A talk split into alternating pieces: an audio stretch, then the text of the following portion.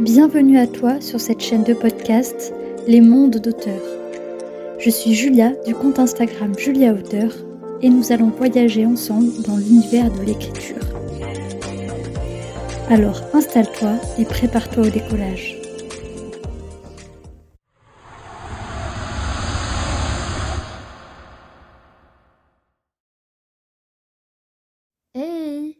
Tu vas bien et bienvenue dans cet épisode Journal de bord. Alors, ça faisait un petit moment que j'avais pas effectué d'épisode euh, dans ce format-là, qui est un format un peu plus intime et personnel, et qui consiste en fait à partager directement avec toi euh, mon écriture et mes romans plus précisément, et moins des sujets euh, qui peuvent intéresser tous les auteurs. Si tu me suis sur Instagram, tu as peut-être vu passer des stories ou des posts dans lesquels j'évoque le dernier roman que j'ai écrit, Entre les lignes de Aldrich Cassius Jr., qui est un roman de science-fiction. Je l'ai écrit en deux mois, euh, dont la majorité a été écrite pendant le mois de novembre à l'occasion du NaNoWriMo, et je l'ai terminé tranquillement pendant le mois de décembre. J'ai fait un épisode euh, spécial dans lequel je parlais de la science-fiction, car c'est euh, le genre de ce roman, et qui te donnera peut-être quelques clés de compréhension quant au choix euh, de ce roman. Et je l'ai effectué en avance justement pour éviter les redites et que cet épisode ne dure une demi-heure. Je vais donc commencer par l'origine même de cette idée et donc l'instant où je me suis dit que ça y est, j'allais écrire un nouveau roman et que ça serait cette histoire. Alors, imagine, tu es en CM d'agronomie, donc euh, en cours magistral, dans un amphi euh, plein à craquer d'élèves parce que c'est encore le mois de septembre et que les gens ont encore la motivation de venir en cours. Euh, si je dis pas de bêtises, c'était un cours d'agriculture de précision. Alors là, tu te dis comment elle est passée d'agriculture de précision à la physique quantique? Oui, bon, bah, j'ai pas dit que j'étais saine d'esprit, d'accord, hein, voilà. Et donc, comment ça s'est passé? Eh bien, euh, bref, le coup reporté sur, euh, si je dis pas de bêtises, la détection de biomasse par des outils de pointe. Et euh, c'était un outil qui était capable de détecter les rayonnements émis par, par l'air, donc euh, selon une certaine longueur d'onde, etc. Enfin bref, je passe les détails techniques parce que même pour moi c'est déjà trop longtemps. Mais en gros, mon cerveau a commencé à partir en live au moment où euh, le professeur a parlé de d'ondes lumineuses qui étaient invisibles à nos yeux, comme par exemple l'exemple tout à fait commun des, des ondes infrarouges ou de l'ultraviolet qu'on peut voir que grâce à des outils eh bien, je me suis dit, j'ai commencé à partir en live en me disant, euh, ça se trouve, il y a plein de choses, et d'ailleurs c'est le cas, qu'on ne voit pas parce que euh, notre cerveau et nos yeux sont pas faits pour les voir. Et je me suis posé la question, à ton avis, si tu pouvais voir des choses euh, invisibles, qu'est-ce que tu serais capable de voir? Alors, ça, c'est vraiment l'origine, enfin la première question que je me suis posée qui a donné naissance à cette idée. Après, euh, je vais pas te mentir, comment je suis passée de ça, de la physique quantique, euh, ça reste un peu flou. Je crois que je me suis intéressée plus précisément au rayonnement. Du coup, j'ai regardé les, j'ai fait des recherches sur les rayonnements, euh, les longueurs d'onde visibles à nos yeux. Il me semble que j'ai atterri sur un article sur la lumière émise par les supernovas, donc les, les, morts d'étoiles volumineuses, et donc qui émettaient des, bah, des rayonnements euh, invisibles et des rayonnements gamma, toutes, choses, toutes sortes de choses comme ça. Et j'ai dû, enfin, un article m'emmenant sur un autre, j'ai dû tomber bah, sur, les, sur les trous noirs, sur la matière noire. Et petit à petit, je, suis retombée sur des, des choses que j'avais déjà lues il y a un, moment, qui sans doute ne m'avaient pas interpellée sur le moment, ou alors je m'étais pas sentie apte à les aborder. Et euh, petit à petit, je suis retombée sur des questions de physique qui m'avaient beaucoup attirée en prépa. Euh, et, voilà, je me suis dit, ben, ça y est, c'est le moment. Déjà, tu as écrit Totemam et tu pensais déjà pas être capable d'écrire sur des sujets des sujets comme ceux que j'ai pu aborder dans ce roman donc tout ce qui touche bah, au, au rapport entre le règne animal et l'être humain, tout ce qui touche à notre alimentation, des choses comme ça. Je pensais pas pouvoir les aborder dans un roman, un roman qui serait aussi qui serait voulu distrayant et pas seulement euh, éducatif ou philosophique. Et je me suis dit, tu as réussi à faire ça, donc maintenant, tu dois être capable de pouvoir parler bah, de physique quantique si ça te plaît, et même si c'est loin de tes études, et, des choses qui peuvent intéresser les autres individus. Donc euh, j'ai fait des recherches pendant deux mois, je crois bien, parce que pour moi c'était un sujet où il fallait vraiment maîtriser pas mal de choses. J'ai dû vraiment revenir aux bases, euh, c'est-à-dire que bah, j'ai d'abord regardé des vidéos qui étaient vraiment éducatives pour les enfants, ou pour, enfin peut-être plus pour les gens qui passent le bac ou, euh, ou des concours pour les grandes écoles justement, donc vraiment le, les, les contenus de base très vulgarisés. Après, quand j'ai à nouveau compris ces bases-là, je suis allée sur des contenus un peu plus euh, précis, mais euh, toujours vulgarisés. Donc, euh, pareil, des vidéos, des podcasts aussi. D'ailleurs, des podcasts que j'écoute maintenant encore parce que je trouve ça passionnant. Et ça me donnera peut-être d'autres idées. Donc, voilà. Donc, des podcasts. Et ensuite, je suis allée vers des essais philosophiques et techniques qui parlent de physique. Donc là, je suis revenue vers euh, les livres qui m'ont donné envie de m'intéresser à la physique quantique quand j'étais en prépa.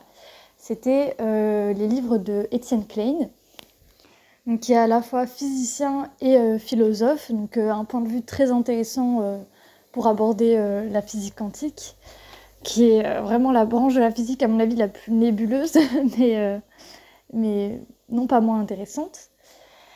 Et euh, c'est notamment un de ces romans, euh, romans où euh, ça peut être biographique, qui s'appelle En cherchant Majorana. Donc Majorana qui était un mathématicien italien qui a disparu en fait très jeune après avoir réalisé des travaux vraiment exceptionnels donc, sur les mathématiques et la physique. Euh, il est à l'origine de pas mal de découvertes, notamment la particule de Majorana. Et euh, ce qui me fascine vraiment chez ce personnage, c'est qu'il était très contrasté, on le découvre au fur et à mesure euh, de l'histoire que relate Étienne Klein, mais c'est surtout qu'il a fait des recherches qui aujourd'hui figurent dans des archives que des physiciens viennent encore lire parce que ce qu'il a découvert, c'était à la limite du prophétique. Il a vraiment fait des recherches qui sont à la base de pas mal, euh, de travaux. Et euh, je trouvais ça très inspirant de voir que le travail et les recherches d'un homme qui était en plus très jeune euh, durant sa carrière, eh ben, pouvait encore inspirer les chercheurs actuels. Donc voilà, et en plus il a disparu de manière très mystérieuse voilà, c'était déjà une base très palpitante, je trouvais, pour écrire un roman. Euh, et donc, euh, après ça, j'ai lu euh, d'autres essais de Étienne Klein, notamment sur l'origine de l'univers, que j'ai trouvé aussi passionnant et qui m'ont permis de me poser bien d'autres questions. Donc voilà, je suis partie sur cette base. je ne vais pas mentir, je me suis vraiment très inspirée du coup de personnages de Majorana, je ne m'en cacherai pas, euh, Aldric en est très inspiré.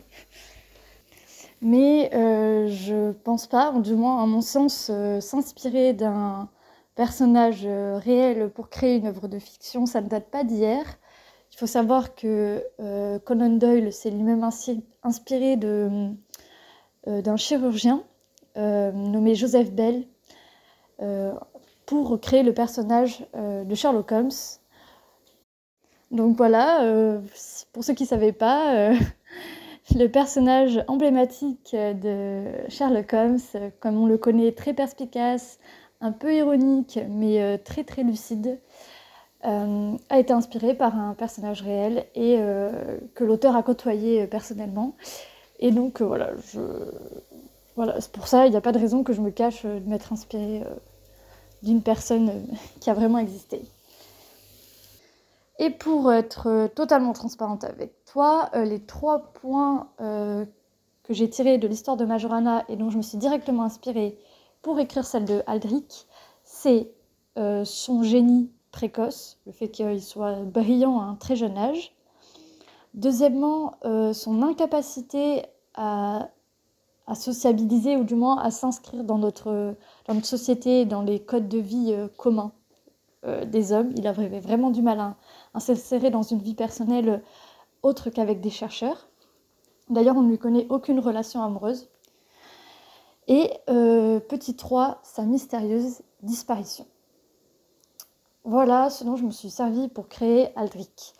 Mais Aldrich, euh, en fait, n'est qu'une composante de mon histoire et mon roman parle plutôt d'un personnage féminin, Annabella, qui va être en fait euh, la personne qu'il aura désignée pour être son successeur. Alors nous y voilà, je vais maintenant euh, t'expliquer brièvement de quoi parle le roman dans son intégralité. Évidemment sans spoil, hein, je ne suis pas là pour ça. Et enfin, je t'expliquerai euh, les difficultés que j'ai rencontrées en l'écrivant. C'est parti. Donc euh, l'histoire, on va dire l'origine de l'histoire, prend place en 2068. C'est pour cette raison que j'ai fait de ce roman un roman d'anticipation, donc qui se passe euh, sur une échelle de temps assez proche, du moins une échelle de temps humaine.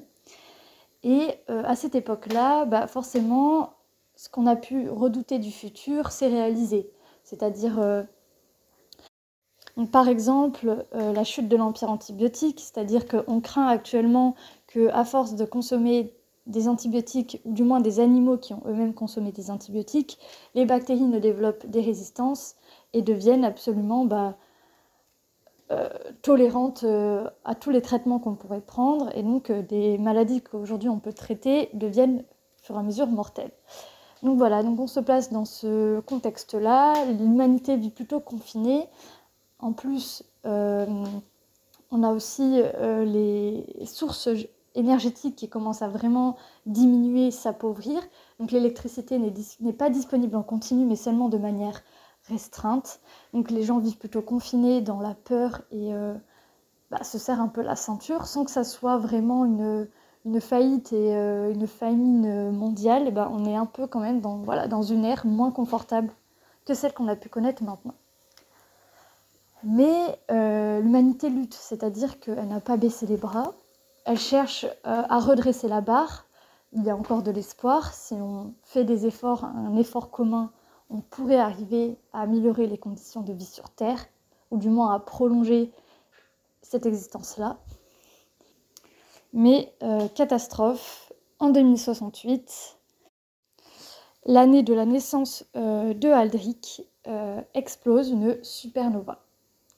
Alors ce n'est pas la première observée malheureusement à cette époque. Plusieurs sont observables dans notre galaxie alors que les chercheurs avaient estimé cela comme étant un phénomène rare et qu'on a pu très peu finalement observer autour de nous. Donc là, c'est un peu la panique parce que les chercheurs se disent on s'est trompé quelque part. Alors, on peut se dire bon, c'est pas un problème, une supernova, ça nous a jamais fait de mal. Sauf que euh, on estime que la fin du Soleil sera une supernova, car c'est une étoile massive, mais on l'estime à dans 50 milliards d'années à peu près, donc pas dans un futur proche. Sauf qu'avec ces nouvelles, observations euh, du ciel, les chercheurs pensent qu'ils se sont trompés, ils ont mal modélisé la chose, ou du moins quelque chose d'anormal est en train de se produire, quelque chose qu'ils n'avaient pas prévu, et que potentiellement bah, le Soleil pourrait exploser bien avant 50 milliards d'années, Peut-être pas aujourd'hui, peut-être pas demain, mais finalement ils n'en savent rien et là ça crée un peu la panique. Les gens commencent à perdre espoir. Ils se disent que bah, finalement euh, l'univers aura peut-être raison d'eux avant qu'ils n'aient pu euh, améliorer les choses sur Terre. Enfin, si c'est le cas pour la majorité des gens, ce n'est pas le cas pour euh, les chercheurs en physique et en cosmologie. Pour leur part, c'est la renaissance d'une quête qui avait été enterré il y a longtemps avec tous les sujets de préoccupation sur Terre. Les recherches en physique avaient été sous-financées, mais maintenant, on se tourne à nouveau vers eux pour régler la situation et comprendre ce qui se passe dans l'univers. Alors la quête reprend. celle d'une théorie qui serait capable d'expliquer les phénomènes fondamentaux de l'univers, de rapprocher la loi de la relativité générale d'Einstein, qui s'intéresse aux objets massifs, aux astres, aux planètes, et également euh, les lois de la physique quantique qui s'intéressent donc aux choses du microscopique, aux interactions fondamentales entre particules. Une théorie du tout. Aldrich, alors étudiant à l'Institut international des sciences fondamentales, décide de se lancer dans cette quête et effectue ses propres recherches. Et contre toute attente, il fait une découverte inattendue. C'est alors qu'il disparaît mystérieusement des radars.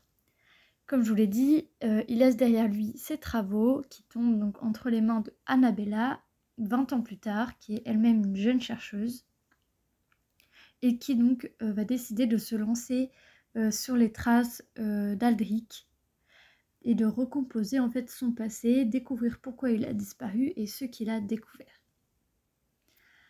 Voilà euh, l'histoire, son contexte et donc euh, les intrigues soulevées. Pour ce qui est euh, des difficultés rencontrées, eh ben, pour un roman qui est finalement assez court et que j'ai écrit en deux mois, j'ai rencontré pas mal de difficultés, notamment le fait que bah, soit un roman de science-fiction. C'est un genre que jusqu'à présent j'ai eu du mal à aborder. Euh, je l'explique plus en détail dans l'épisode où je parle euh, de la science-fiction. Mais euh, au cas où tu n'aurais pas écouté, voilà, sache que je me suis prise à plusieurs fois pour écrire de la science-fiction sans succès, ou du moins je n'ai pas terminé ces romans. Sauf que là, je me suis vraiment mis comme défi d'écrire de la science-fiction pure, ou du moins de la science-fiction comme moi je me l'imagine, sachant qu'il y a divers genres de science-fiction. Et surtout euh, terminer euh, cet essai de science-fiction. Ensuite, euh, la deuxième difficulté, ça a été d'écrire à nouveau régulièrement, parce qu'il faut savoir que depuis Totemam, je n'avais plus écrit de manière régulière. Je suis passée par des étapes de réécriture, notamment pour Ucron que j'ai envoyé à des éditeurs cet été. Et ça m'a un peu coupé du processus d'écriture de premier jet. Mais c'était des réécritures par lesquelles j'étais obligée de passer parce que ça faisait trop longtemps euh, que je les fuyais. Et donc euh, ça faisait un moment que j'avais plus écrit de manière régulière. Et là j'ai décidé que pour le NaNoWriMo 2021, euh, j'allais commencer ce roman. Et du coup ça allait m'obliger à écrire tous les jours. Bon, si tu as écouté l'épisode que j'ai fait sur le nano, tu as su que ça ne s'était pas exactement passé comme prévu. Euh, parce que j'ai eu d'autres obligations en rapport avec l'école et mes études à ce moment-là. Mais euh, j'ai quand même écrit 35 000 mots durant ce mois, ce qui m'a permis euh, d'écrire les trois quarts de mon roman. Et ce roman, je l'ai terminé pendant le mois de décembre. Donc finalement, en deux mois, j'ai écrit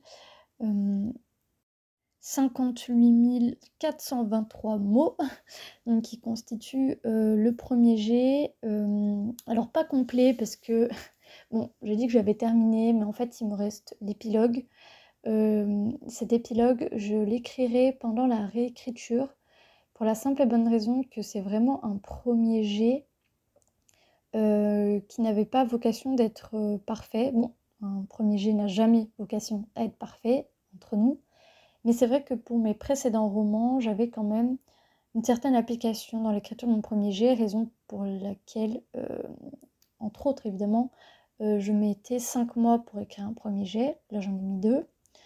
Même s'il est plus court, je pense que ça vient en partie de là. C'est que j'ai quand même euh, tendance à, soigner mes, mots lorsque j'écris un premier jet. Alors que là, vraiment, le but c'était de d'écrire, d'écrire et de le terminer ne pas me laisser le temps de, faire de pause, d'hésiter et d'y aller franchement. Donc j'ai bouclé, sauf que je suis pas sûre que la fin va rester telle que je l'ai écrite. Et c'est pour cette raison que j'aimerais écrire l'épilogue euh, après. Donc ensuite, pour ce qui est euh, d'une autre de mes difficultés, ça a été euh, d'alterner entre deux différents points de vue. C'est-à-dire que la narratrice de l'histoire, c'est Annabella. sauf que elle écrit à la première personne, enfin j'ai écrit à la première personne du point de vue interne d'Annabella lorsqu'elle raconte sa quête sur la recherche du passé d'Aldric. Tous les événements qui lui arrivent à son époque, à elle, sont à la première personne, comme si on se trouvait directement dans ses pensées. Mais il y a également des passages à la troisième personne où en fait elle explique l'histoire d'Alric au fur et à mesure qu'elle obtient des informations et qu'elle lit ses journaux.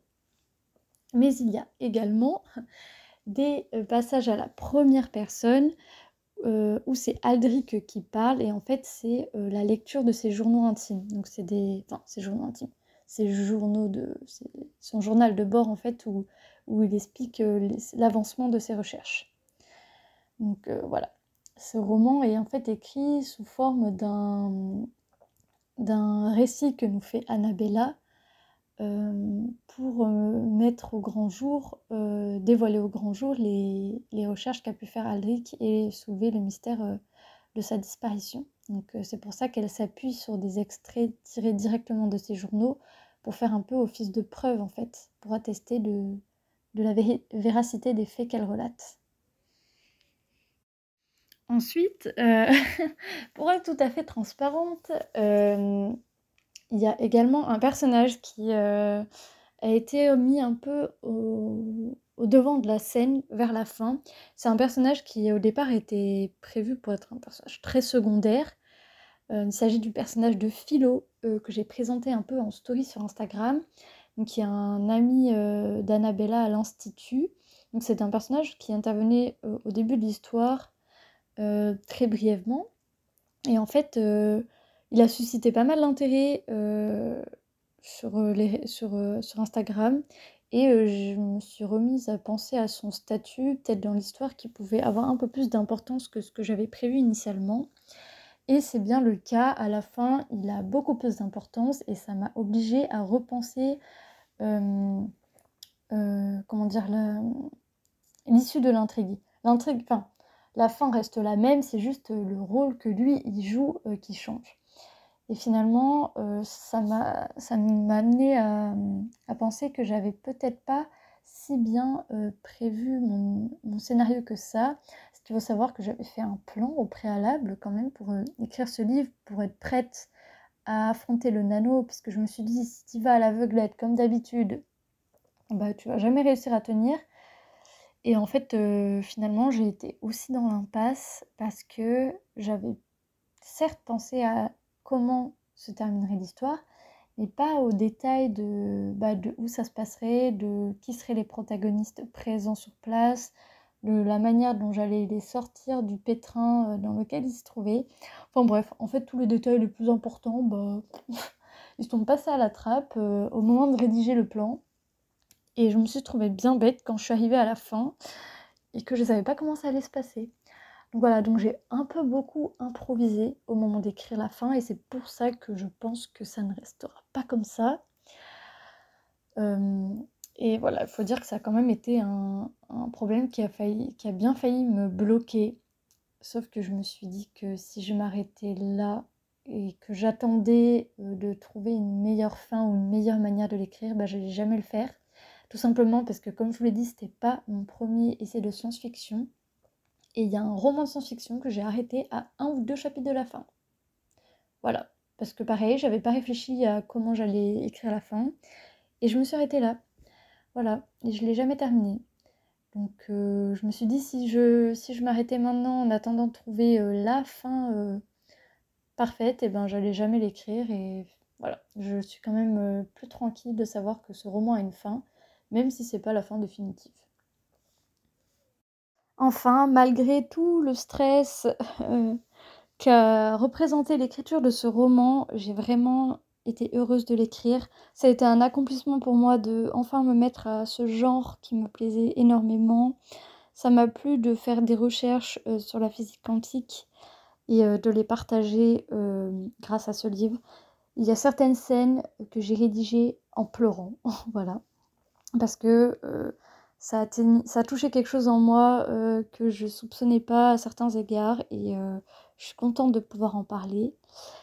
Et voilà, même s'il y a eu beaucoup de doutes sur certains aspects, notamment en lien avec le personnage d'Aldric, qui est assez, assez complexe et assez torturé, il faut le dire, eh bien, eh bien ça m'a vraiment rempli de bonheur de, de pouvoir m'attaquer encore à quelque chose de différent. Et, et bien que mes derniers romans soient très éloignés des, des, récits que j'ai pu écrire au début bah, de ma carrière d'écrivain, et eh ben, je pense que le, le, prochain livre que j'écrirai, ou même j'espère une série, euh, sera peut-être plus proche euh, de ce que j'écrivais au début, plutôt que du nouveau tournant que j'ai pris récemment avec mes derniers romans. Et... Ou alors ça sera peut-être encore complètement différent, je ne sais pas. Mais je suis contente de pouvoir dire que quand même euh, la fantaisie me manque. Après tous ces essais de science-fiction, euh, je pensais que je, n'arriverais pas à retourner à la fantaisie et finalement ça me manque. Donc à voir, je n'ai pas encore d'idée du prochain projet euh, que j'attaquerai. Mais pour l'instant, ce qui m'intéresse, c'est finaliser ce que j'ai commencé. Donc faire la réécriture de Totemam, reprendre euh, ce roman entre les lignes de Aldric Cassius Jr. et euh, peut-être euh, lancer de nouvelles soumissions aux éditeurs. En attendant, j'espère que cet épisode t'aura plu. J'ai dit que je voulais pas qu'il dure une demi-heure, mais bon, finalement, ça se rapproche un peu de des 30 minutes. j'espère que ça t'a intéressé, que tu vois un peu plus où j'ai voulu en venir avec ce roman. Si tu veux en savoir plus, bah, je t'invite à suivre mon actualité sur Instagram. Euh, je continuerai sans doute à parler de ce roman euh, par la suite. Et je te souhaite à toi de bien écrire, euh, de continuer à être à fond dans tes projets. N'hésite pas à venir m'en parler, ça sera avec plaisir que je discuterai de sujets d'écriture avec toi. La morale de cette histoire est qu'aucun projet, aucune idée n'est hors de ta portée. Euh, peu importe que ça soit un sujet que tu maîtrises pas au départ ou alors un genre euh, que tu as toujours foiré comme moi, euh, il faut pas hésiter à se lancer et peut-être que quelque chose de fantastique en ressortira. Et surtout, ne rien lâcher. Voilà, donc sur ce, je te souhaite une bonne fin d'année 2021, une belle année 2022 et écris bien.